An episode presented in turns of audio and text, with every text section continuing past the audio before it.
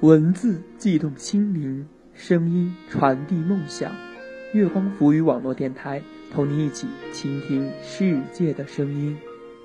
听众朋友们，大家好，我是主播东旭，今天为大家带来的是我的散文《艳遇》。艳遇，作者王东旭。走走停停，我看过了许多印刻在照片上的风景，如今翻阅起来，稍加努力就又可以身临其境了。这种浅浅的、没有生命的回忆，是需要图像的辅助的；也还有一些回忆是不需要任何的手段，便会缓缓飘来，而后讲述一个个鲜活的故事。我常在想，我是不是拥有？某种特殊的能力，让只有一面之缘的路人可以放下所有的戒备，给我讲述一个又一个生长在大地上的晒着阳光的故事呢？又或者是我还有一种能力，那就是把别人丢弃的细节捕捉起来，放在一个透明的杯子里，就像养一团美丽的萤火。而当我将这一个又一个笨拙的文字，酝酿在心里很久以后，又鼓足勇气敲在电脑上时，我是有了答案的。答案就是，我确实拥有一种能力，这种能力就是帮助我自己去寻找每一个故事的原委。这种能力就是尊重每一个故事，尊重每一个故事的主人，告诉自己，尽量的。感同身受。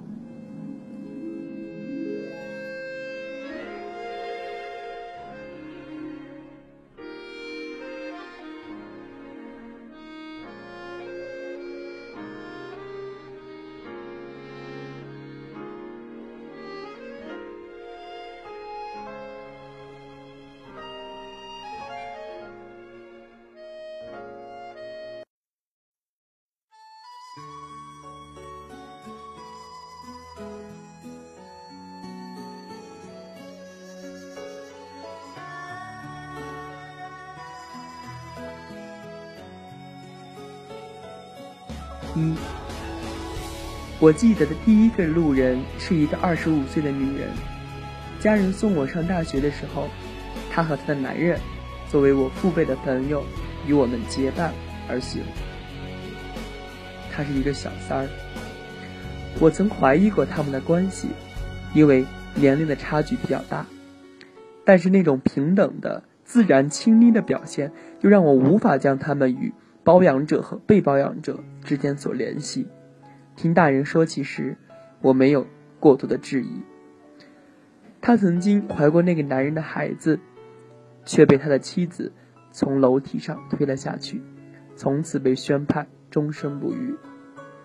大人说他们是真的彼此珍惜着，那男人给他买了房子，偶尔过一次二人世界，也就没有别的要求了。我不知道这样的状态是不是最好，但事情就是这么不咸不淡的发生着，而我们都没有评论好坏的能力与权利。我和他待在一起两天，年龄相仿的我们形同陌路。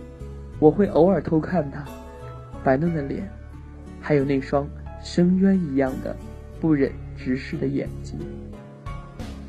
我再也没有去打听他的消息。对我而言，路过了，便是永久的路过了。我并不讨厌他，因为我知道，谁都拥有生存的权利和自己的方式。反而我喜欢他，他选择了一条疯狂的道路，并沿着这条道路不知疲倦的艰难的行走，不去多余的想象他以后生活的样子。我记住的是一张白嫩的脸，还有那双。深渊一样的迷人的眼睛。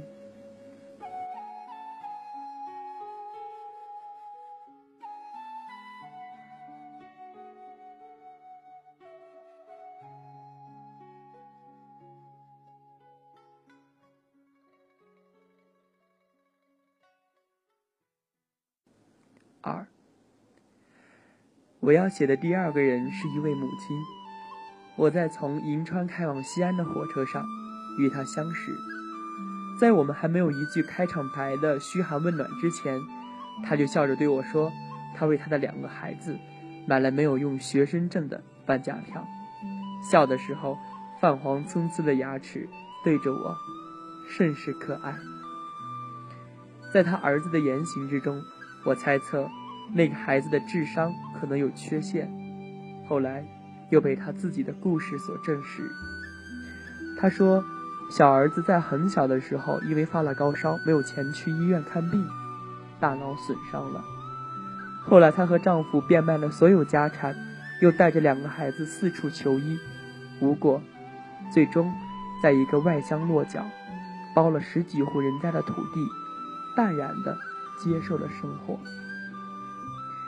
而那次坐火车是为了回家看望老人，老人已经失明，一直由大哥赡养。说着这些的时候，那位母亲的眼里满是泪水。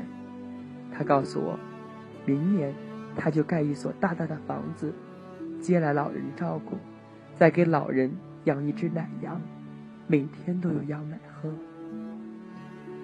让他引以为傲的，是他的女儿，一个清秀的、成绩优秀的姑娘。她说，她对女儿比对儿子好很多，因为只有这样，才能在她死了以后，让女儿把曾经多得到的那份爱，分予他的弟弟。不知不觉中，我也湿了眼眶，但我没有流泪。我微笑着告诉他：“生活越来越好了。”他点头说：“对呀，生活越来越好了。”又一次幸福的告诉我：“明年他就盖一所大大的房子，然后养一只奶羊，每天都有羊奶喝。”在下车之前，他硬塞给我了两个馍馍，不算很白，馍尖儿灿烂的像是一朵开放的花儿。我顺嘴咬了一口，已经记不清味道了。反正，我那时候想到了我的母亲。当我如今书写她时，眼前存在的图像，是她两个手牵着两个孩子，巨大的布包压弯了她的脊梁，坚毅地走着。在即将转弯的时候，她又回过头给了我一个微笑，那微笑。和因为买了两张半价票时的一模一样。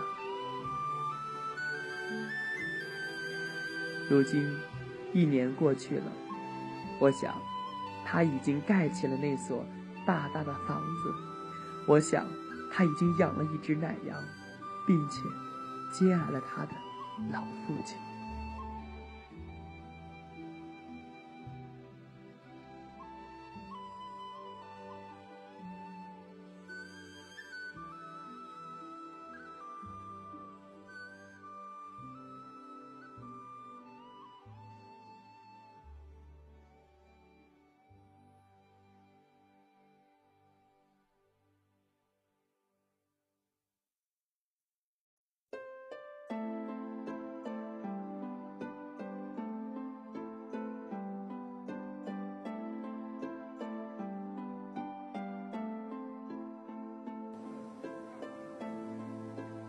三，第三个人呢是一个高材生，毕业于名校的经济类专业。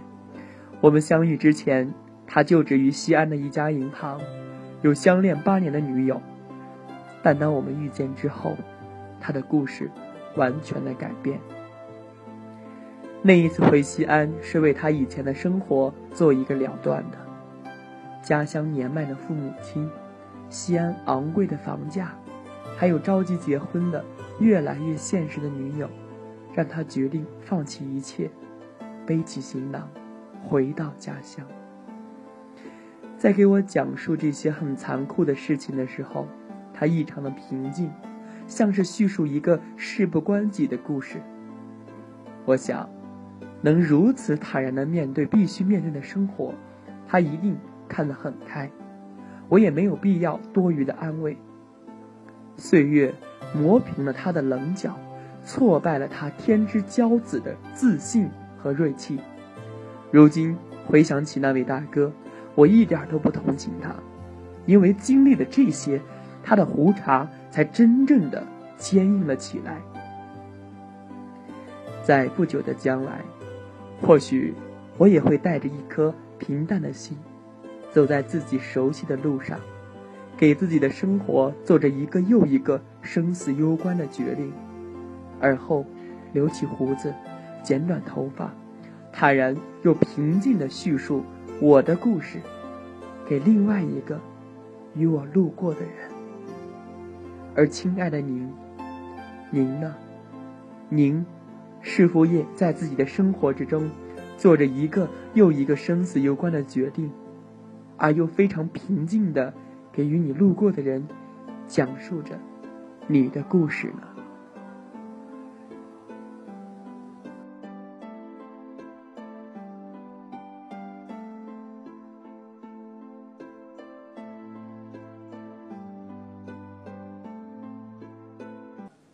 四，前几天我去汉中找我的老同学游耍，回来的路上因为堵车，整整耗费了七个小时。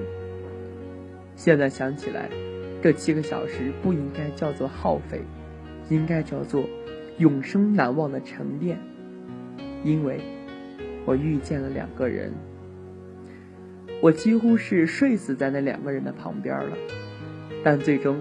还是被他们翻涌覆雨的动静所叫醒。我斜视他们旁若无人的亲热，也不烦躁，在心里里告诉我自己，不要生气，就当看了一场免费的成人表演吧。那男人推了我几下，把相机递给了我，示意我给他们拍一张合照。镜头里的女孩留着长发，皮肤很白很嫩。那男人的黝黑的脸脸上有高耸的鼻梁。当相机人脸智能对焦的时候，我吃惊的发现，两个人漂亮的眸子里噙满了泪水，像是商量好的似的，没有滴落。我知道，这里面有着说不清的故事。于是，我继续装着睡死过去。断断续续的偷听到了一些残忍的对话，这是他们四年恋爱中的最后一次旅游。